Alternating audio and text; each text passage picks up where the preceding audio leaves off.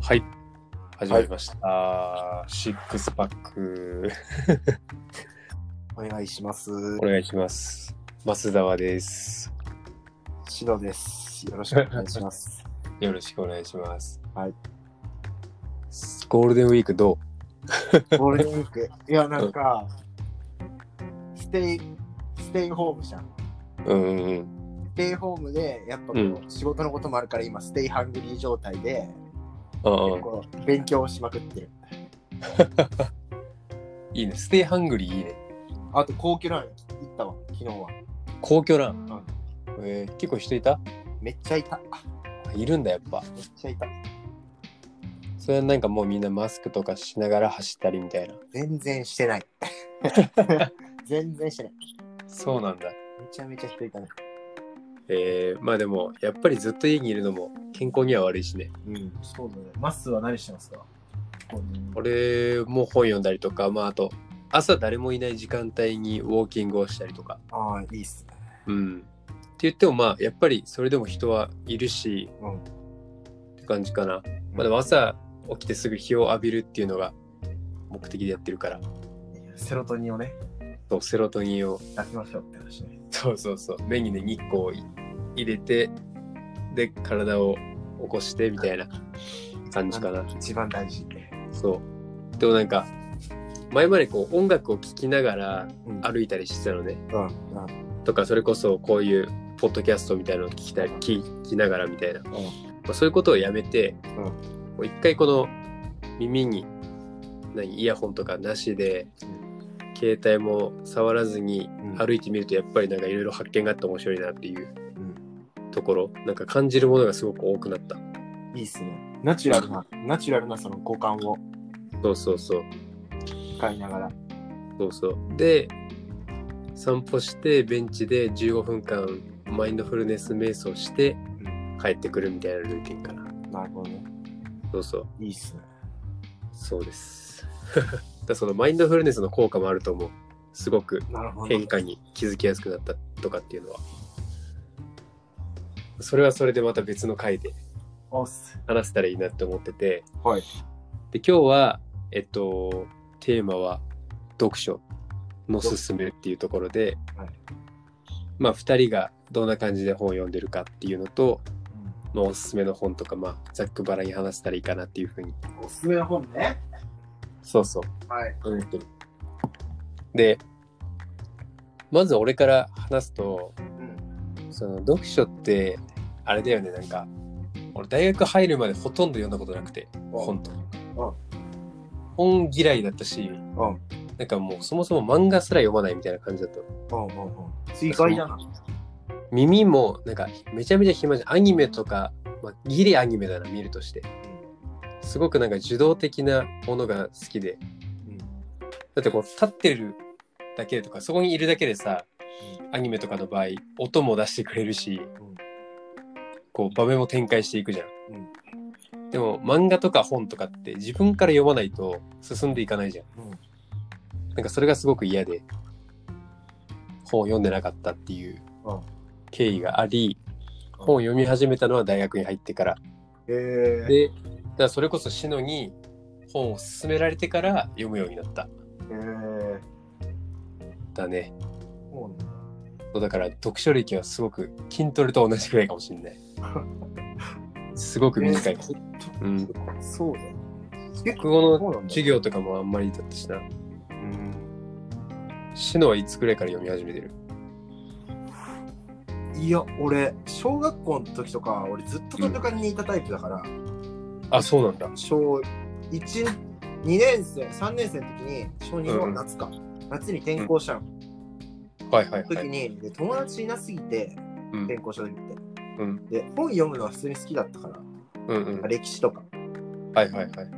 だから、そう図書館にずっとこもってたし、へえ。生まれた時、実家うんに、うん。なんか、本用の部屋がある、書斎みたいなのがある。めちゃくちゃこう、うんうんうん図書館みたいになってる部屋が1個だけあって生まれた時。はいはいはい。でそこでいろんな本、もう本当に2、3、1000冊ぐらいあったのかな。めちゃくちゃマジでへえ。読んだりとか。あと、うんそうだな。とか、なんか親がね、なんか本はよく読めみたいな。うんおもちゃとか、なんかゲームとかは買ってくれなかったけど、うんうんうん本だったら買ってくれたの。えだからもう週1とかで本屋行って本買って読んで、ー、えー、じゃあもうその時から習慣化されてるわけだ。うん。本、えそうー、それはいいね。そうそうだね。え、その時にはどんな本読んでたのその、じゃあ小学生ぐらいの時は。電気あ、電気ね。エジソンとか。エジソンとかアインシュタインとか、あとはうん三国志うん。とか好きだったし、歴史系の本は結構好きだったから、ああ、それいいよね。歴史系の本は好きだった。学校でその日本史とか世界史とかやる前にこう予習ができるというか、うん。そういう効果もあるよね。そうなんだ。じゃあゲームとか全くやってないんだ。やってない。やっそうてなんだ。ないね。マジでやってない。えそれはだって今もそうでしょ今もそう。でもスマホにゲームのアプリとか入れないし、うん。家家にプレステとかも絶対置かないし、みたいな。ああ、習慣だよね、もうそれね。なんか、うん。えー、もう俺とか真逆だわ。ゲームめっちゃやってたから。へえ。だからハンドボールやる前はもう普通にゲーマーでちょいで歌ったから、プロゲーマーじゃん。プロゲーマーになってた説ある。ハンドボールやってるから。うんえー、そうなんだ。そうだねいや、こう中学、高校と上がるにつれて、そのじゃあ本読むジャンルも変わっていったと思うんだけど、小学校は電気でとかで、うん。中学校はどんな本読んだうん。中学校の時はね、もう本ってかもう雑誌野球めちゃめちゃ好きだったから、ああ、そっかそっかそっか。だから地元、だからもう全国の高校野球の雑誌ん。とかをこう買ってきてとか、大学野球の雑誌買ってきて、あ、この人ってここの高校の人なんだみたいな。はいはいはい。みたいなとか、プロ野球選手のこの人ってこの大学出て、この高校でだったんだみたいな。うん。こうあとは何だろう。まあ歴史も結構専門書には結あ構ーだったりとか、うん。あと科学とか理理科系が結構好きだったから、うん。そうだね。それのもっと専門書、専門系のなるほどね。本を読んじゃであ。そういう、なんていうのかな。スポーツとか、好きなものに関する専門書をこう読むようにそうだなね。り、そうだね。そうだね。中学の頃は。うん、そうだね。で高校の頃は高校はもう野球ばっかやってたから、もう一切本読んでない。あ、そうなんだ。うん、高校の時で高校で一旦そう読んでないね。勉強と、それこそ野球に全振りみたいな感じ。うん、そうだね。そうだね。で、大学入ってまた読み始めたみたいな。うん、そうだね。そんな感じかな大学入ってそうだね。なるほどね。そっか。で、俺がそのシノに会って、シノから勧められた本が、その覚悟の磨き方っていう本で、うん。でその覚悟の磨き方っていう本の中に、なんか、自分を変えるには2つしか方法方法はないみたいな。うん。で一つは、こう新しい人に出会うこと。うん。でもう一つは新しい本を読むことだみたいな。うん。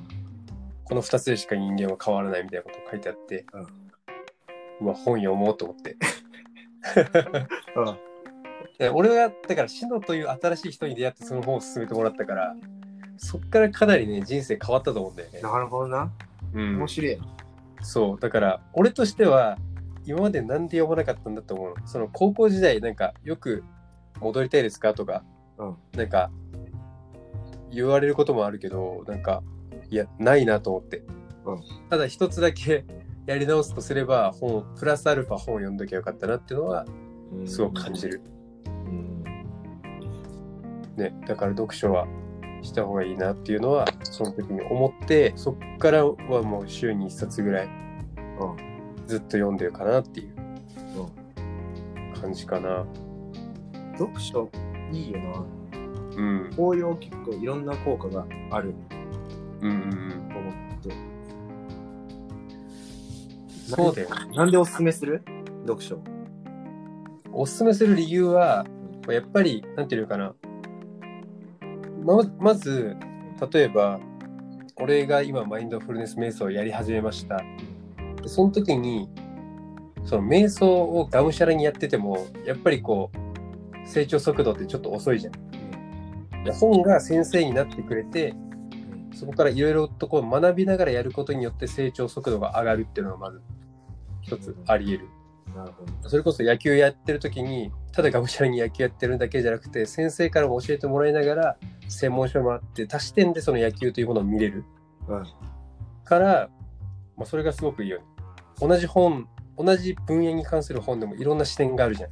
うんだからそういういろんな視点で物事を一つ見ることができるっていう意味で、うんおすすめできるかな。なるうん。シノはほど。そうなんシノだは。進めたい人そもそも。読書うん。やった方がいいと思う。よ読んだ方がいいんじゃないかな。うん、やっぱそうだよね。そう、なんか、なんうんうん。理由は2つ ?2 つか。2つくらいあって。うんうまあ1個目はその電気とか読んできたから、うんなんていうのこう、だから自分が生きてない時間軸とか、そのうんうん考えてない時間軸での、こう人の人生を感じることができる。うん。うん。それはまあ小説も多分そうかもしれないし、その電気とうかん歴史の小説もそうだと思うから、うんうん。体験できないことを体験できるっていうのはすごい価値うん。かなと思うのが1個で。で、もう1つは、さっき、まあまあ3つか、あと2つだなもう1つうはんその、2つ目はそのフレーム、だからマッスーが言ってた、ある程度の型をこう知ることができるっていうのは大事で、うん。なんていうのパンスみたいなのと一緒だよね。うん。うん。どこにしまったらいいかわかんないみたいな。じゃなくて、うん。いくつも引き出しを持っておいて、これはここに入れた方がいい、これはここに入れた方がいいみたいなうん。うん。方を、こう、読書によって、そのタンスができるという。どこにう使ったのんか。だから、頭の中もある程度整理できるし、こういう時にはこういうふうに、この引き出しを開けば、こういう対策が打てる。なるほどね。もうそう。であとは、その、深さ思考の深さとか、自分の知りたいこと、なんでなんだろうって思うことを、うん。こうさらに深くうん。ということで、なんでこう思うんだろうな。なんで、じゃあそれって何なんだろうな。うん。その人間の体的な問題なのか、メンタルの問題とか、例えば例としてはメンタルの問題とかうん。で、その人間の体のもん構造上の問題なのか、それともうん精神的な問題なのか、医学面からとか、その組織面とか、いろんな面からこう多面的に捉えることができるようになる。うん。。といううん3つか。確かに。どれもあれだわ。すごく共感するわ。あれだよね。特にその深く物事を捉えるっていうところで言うと、なんか本当に本読んでる時って、なんか対話してる気分になるというか、うん言葉を発さない対話うん。うん。っていう言葉を俺聞いた時にすごく共感したことがあったんだけどうん。もうまさにその通りで自分一人で考えるのって限界があるよじゃんやっぱりあるただその本当にその著者著者うんと一緒にこう一つの物事をこう一緒に考え進めていく感覚そのものが面白いしうん。まあ最近すごく思うのはその瞑想とかし始めて、んその読書すること自体がすごく良いんじゃないのかっていう、うんだから今ってこうスマホとかあるじゃん、うんで多分読書しない人からしたらいやスマホの方が情報量多いしとか、スマホの方が YouTube の方が面白いしっていう風になっちゃうと思うんだけど、まあ、なんかそうじゃなくてなんていうのかなスマホ以外のものを考えて情報収集しようとしたらやっぱり本がベストだし、うん。だから、なんていうのかな。スマホ、デジタルデトックスの一つのツールにもなるし、そうだね。まあ、効果がかなりいろいろあるなっていうのは、すごく思うね。あと、そうだね、効果ある。だから、進ん、自分で能動的に取り組まないとやらないこと。だうから、ーん。なんかテレビを見るとか、映画を見るとか、うんスマホ、YouTube を見ます、SNS 見ますっていうよりも、うん結構精神的なハードル高いから、うんうんなんかトレーニングにもなるよ自分のこう、意思決定とか、うん確かに脳のね、こう取捨、取捨選択に。うんうんうん、確かに。そうそうそう。そうだね。そうだよね。だから進んでやろうと思わないもんね、最初のうちは。うん。でもそこを乗り越えていくと、その面白さに気づくし、なんていうのかな SNS なんかこう情報と知識は違うみたいなうん。例えば情報とかってなんていうのかなこう鮮度があるじゃん例えばあるある。そのブレイクブレイキングニュース速報だから鮮度がすごく高いけど1週間後になんていうのかな知らせられたところはその情報に価値はないじゃんうん。うん。マジででも知識とかっていうのはそういう鮮度とかがほとんどないしうん。永遠にほぼ不及なものうん。として蓄えられていくからやっぱりそういうものを蓄積していくことが大事だなだから両方大事なんだけど、うんそどっちが片方になることなく両方バランスよく取っていくことがすごく大切かなっていうのは思うよね。そうだね。その、それはめっちゃ思う。うんしかもその、自分、あそうだね。両方大事だよね。その、うんいや本当にその速報とかスピードがある情報が大事な瞬間もあるんだけど、うんうんでもそれって往々にして自分の人生に関わりないこともあるし、もうめっちゃノイズだったりするわけ。ただうのんノイズだから、いや、無視して OK だな。うんうん長期的な目線で見たうら。んうんうん。そうだよね。だってさ、それこそ、なんていうのかな、ソクラテスの言葉とかさうん、孔子の言葉とかさうん、いや、何千年前からそれ言ってんのっていうのが すごいになってさ、いや、なんか、そう、人間やっぱ変わんないっすね。その、頭の中変わんないから、多分。いや、そうなんだよな。みんなやっぱり幸福を求めるし、なんかね、いや、すごいなって思う、それは。うん。悟りすぎやんって思うよね。ソクラテス。でもあいつらさ、自分で本書かないってのもまた、粋というか。うん。弟子たちが書くから。そうそ弟う子そう。たちが書く。そうなんか人間、ソソククラテス、うんラテス、あ、いいよ。うん、ソクラテスはなんかね自分の言葉が残るのが嫌だったらしいの。んだからその弟子のプラトンが「いや先生ちょっと先生の言ってることすごい正しそう待ってください」っつって。でそうそうそうそういういざこざもあったと思うんだけどその上で残したしでその残さない理由っていうのはやっぱり俺の言ってること違うかもっていうそのなんか謙虚さの表れなんだよねソクラテスの場合って。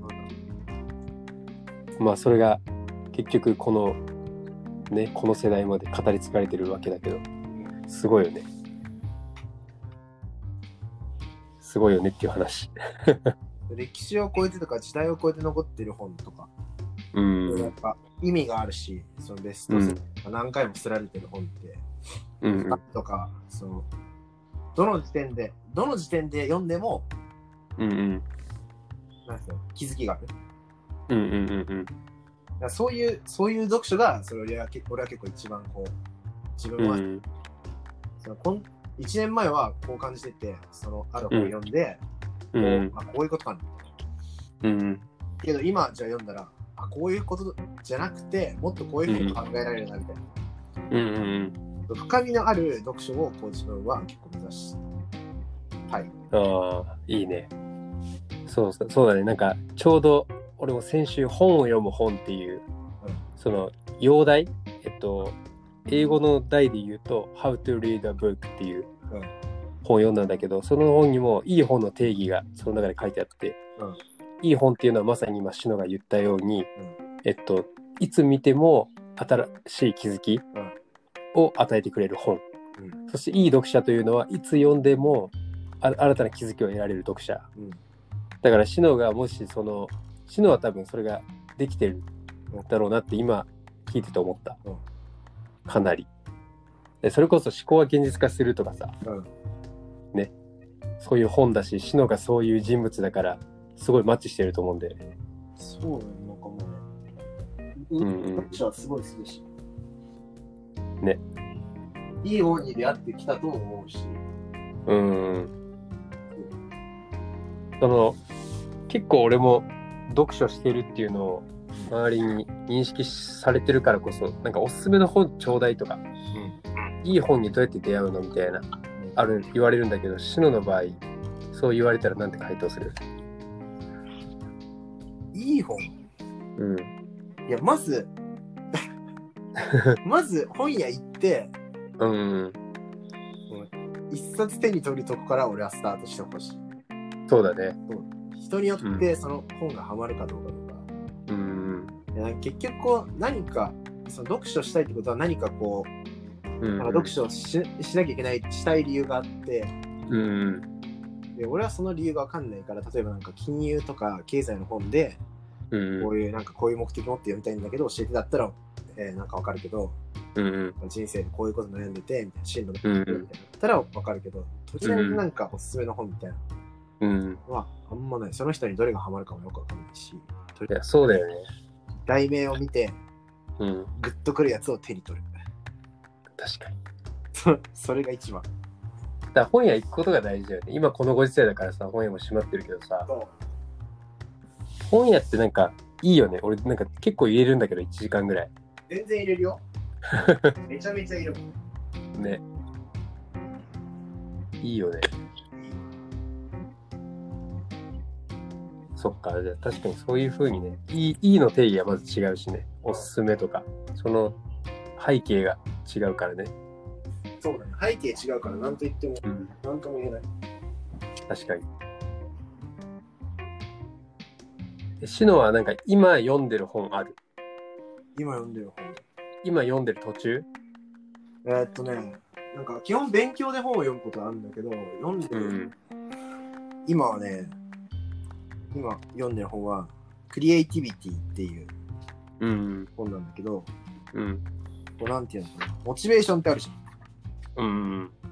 モチベーションって何なんだろうみたいな。うんうんいうのをこう、なんていうの、集中してる状態あるでしょなんか、あるあるあるそういう状態っていうのをフローっていう、フローっていううんうん体験だっていう、その定義づけしてて、じゃあそのフロー状態って、すごい幸せな瞬間だし、つまりなんか没頭してる状態イコールフロー状態。はいはいはいはいでそれってどういう状態なんだろうねっていうのを、うんこう書いてるその人がいて研究者、はいはい心理学者とかうん筑前とミハイっていうシカゴ大学あー知ってるわそれなんかすげえ400ページぐらい500ページぐらいあってで字も細けいし全然進まないんだ けどもう俺1年ぐらいかけて読んでる途中そう断だ念したりしてそれはそう心理学者だよねこの人ってそうそうそうセントミハイ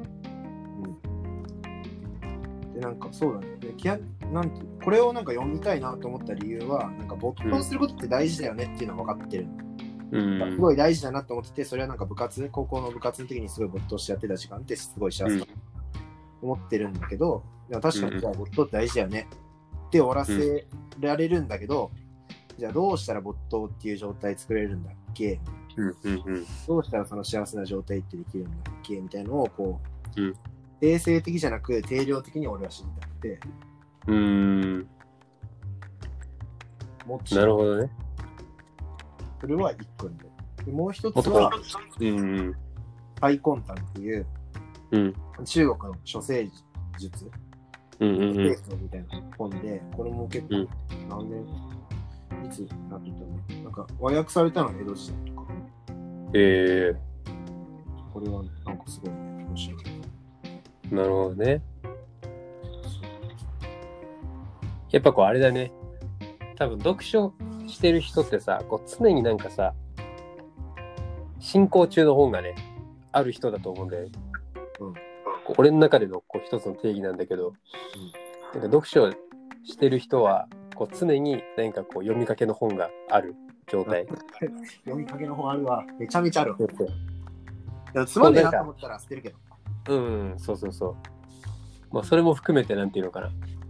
今読んでる本ありませんっていう状態がないじゃん。ない、ないね。な常い。に、まあ何かこう、ね。だからそこが一つ、なんていうのかな、こいつ本読んでんなとか、読んでねえなとか、読んでないわけではないんだけど、の違いなのかなっていうのは、すごく思う。そういう人って何割ぐらいいるのかな、人口の。わわかんねかんないよね。え。わかんねやっぱこう、スマホがさ、圧倒的にすごいじゃん。え。うん。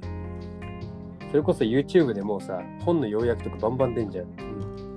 でそれでやっぱり満足してしまうっていうこともあると思うんだけど、やっぱりさっき篠が言ったみたいに、能動的な行動っていうこと、うん読書の本質自体が、YouTube でそれを見てしまったら、それはすごく受動的だし、うん。ね、やっぱりそのトレーニング的な側面で言うと、あまり効果はそこの側面で言うと効果はないのかなっていううん。のはあるよねその情報をただ得るっていうだけだったらすごく有益だし頭がいいし10分で終わるけどい終わるからいいけどだねそう。何が分かって何が分かってないのかさえも分からない状態になるから。うん一つフィルターかかるからねその人の YouTuber 側のうん。そうなんよねマスは今何を飲んでる俺は今マインドフルネス教室みたいなスタンフォード大学マインドフルネス教室っていう本読んでてのうん。だから今はすごくその瞑想にはまってるから俺個人的には、うん毎日15分瞑想してて、うんでその瞑想の効果とかなんかこう筋トレとかもそうじゃん、うんここに効きますとか,、うんだからベンチプレスやったら胸三頭に効きますみたいな肩全部に効きますみたいなけど分かった上でやるのと分からずにやるのと全然さでかくなり方違うじゃんうん。マインドフルネスもこう脳が変化するらしいのようん。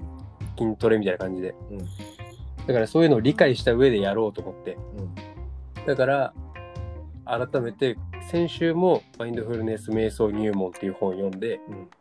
で今週はスタンフォード大学マインドフルネス教室っていう本を今読んでる先週というか昨日読んだうん。そうマそんな感マインドフルネスのその状態は、じうんサウナでいう整う的な状態と一緒だ。 あそうそうそうそうそういうことあそうそうそうあ、サウナ行きたいんだね。サウナもでも一つマインドフルネスじゃないうん。こうなんか黙ってうんねめっちゃわかる。何かをこう考えるうんとか、そういうのも今ね、こういう状況だから怖いよね。ちょだっから俺サウナはできないから交代よ。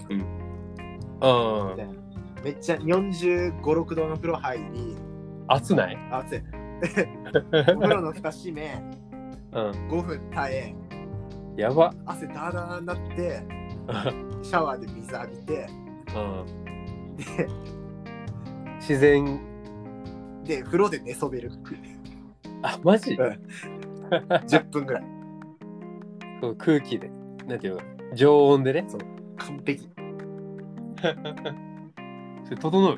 整うね。めっちゃ。ちょじゃあサウナ編もちょっと一個ありだな。ありね。ありだ。それだけで30分ぐらい話しそうな気がする全。然いける。でも気づいたらほぼほぼもう30分ぐらい経つんだけど、う 早いね毎回でおすすめの本だけ言って。おすすめの本ねじゃあしのからえちょっと待って。ちょちょっと待って。ちょっと本棚選んで見てくるわ。ちょっとお待すってすめの本ねおすすめの本な。一冊って言われるとさすごく難しいよねまあでもなんておすすめっていうより自分の人生を変えた本はある。うんうんうんうんうん、まあ一冊。うん、そうだ。決めた決めました。はいじゃあ発表お願いしますえ思考は現実化するです。はい出ましたそうもうね、この本との出会いもね、うん出会いはまあ中2なんだけどね。中2でそれに出会ったのすごいね中2であって人生がもう大きく変わった。あー変わるよねこの本なかったら今の自分はいないし、って思える本。なるほどね。素晴らしい。やっぱ若い頃に出会うっていうのも一つ大事な要素だよね。いいね。ちょ、これ思考は現実化するわ。もうぜひ皆さん読んでくださいっていう。本当ね要約版とかじゃない。ももう一う、番、漫画でわかるとかはもういい。一番図解でとかじゃなく、もじゃう、そう、もう自分で400ページぐらいの買って、んこの人何言ってんだろう、わけわかんないから挫折しましたみたいな人もいるんだけど、うん。もう全力で戦いに、もう格闘です。もうそうだね。ナポレオンヒルさんとの格闘ね。格闘、ちょ、これ思考は現実化するだけで一本いけるよ、マジで。うん、いける。俺も読んだことあるし。いけるね。まっすーのおすすめの本は何ですかそうだね。俺は、7つの習慣。ああ、もう、巨頭じゃん、もう、マジで。 もう、もうその2つだけ読んどきゃいいみたいになっちゃうんだけ本当どに。いやでも、ね、7つの習慣も、なんだろうな、本当もう本質きゅ中の本質といううか、ん。それだけやっとけばいいよねっていうそう。で結局なんかそこに帰るんだよねどの自己啓発書みたいなやつうん結局はこうそうね。すべての、そのメンタル、人間に関わるその意思決定とか、不安とか、うんうんうんなんか目標設定みたいなところ、そうそうマインドセットみたいなのを全部そこに戻ると思ってる。そうそう そうそうね。マジでもう何回読んでも学びがあるのは本当えぐい。驚くぐらいのね、気づきを与えてくれるから。そうそうそうだからそうやって感じ取れる人間も素晴らしいってことだよそれはまあ柔軟に。そうまあそうだね俺はそれかな7つの習慣いいっすね。いいもうタイトルもいいしいやもういい。いいしねドラゴンボールずっと見てる日本人からしたらあ7つっていいねって思うよねなるほ5もど。なるほど6も8もダメなんだよ。え ?8 もな6もダメなんだよ。7なんだよ、やっぱ。シェンロン出てこない。天の出てこない。願い叶わない。何なんだよ7。ということで、はいおすすめの本読んで、まあでも、シックスパックでその筋トレーニー的観点から言うとあれだね。なんかこう、筋トレもしてて本読んでたら、なんか、ね、あ意外と本読むんですね、みたいな。 なんか、ちょっと賢く見えるっていううん、不純な動機もあるけど。な。確かに。それだけじゃないぞっていうね。そうそうそう。だね。はいそんな感じで。だからもう皆さんには本をおすすめするし、おすすめの本はシノは思考は現実化するで、増沢ははい、えー、7つの習慣でしたというはい。お話です。はい。では、今日も聞いていただきありがとうございましたあ。りがとうございました。また次回お会いしましょう。はい。さよなら。さよなら。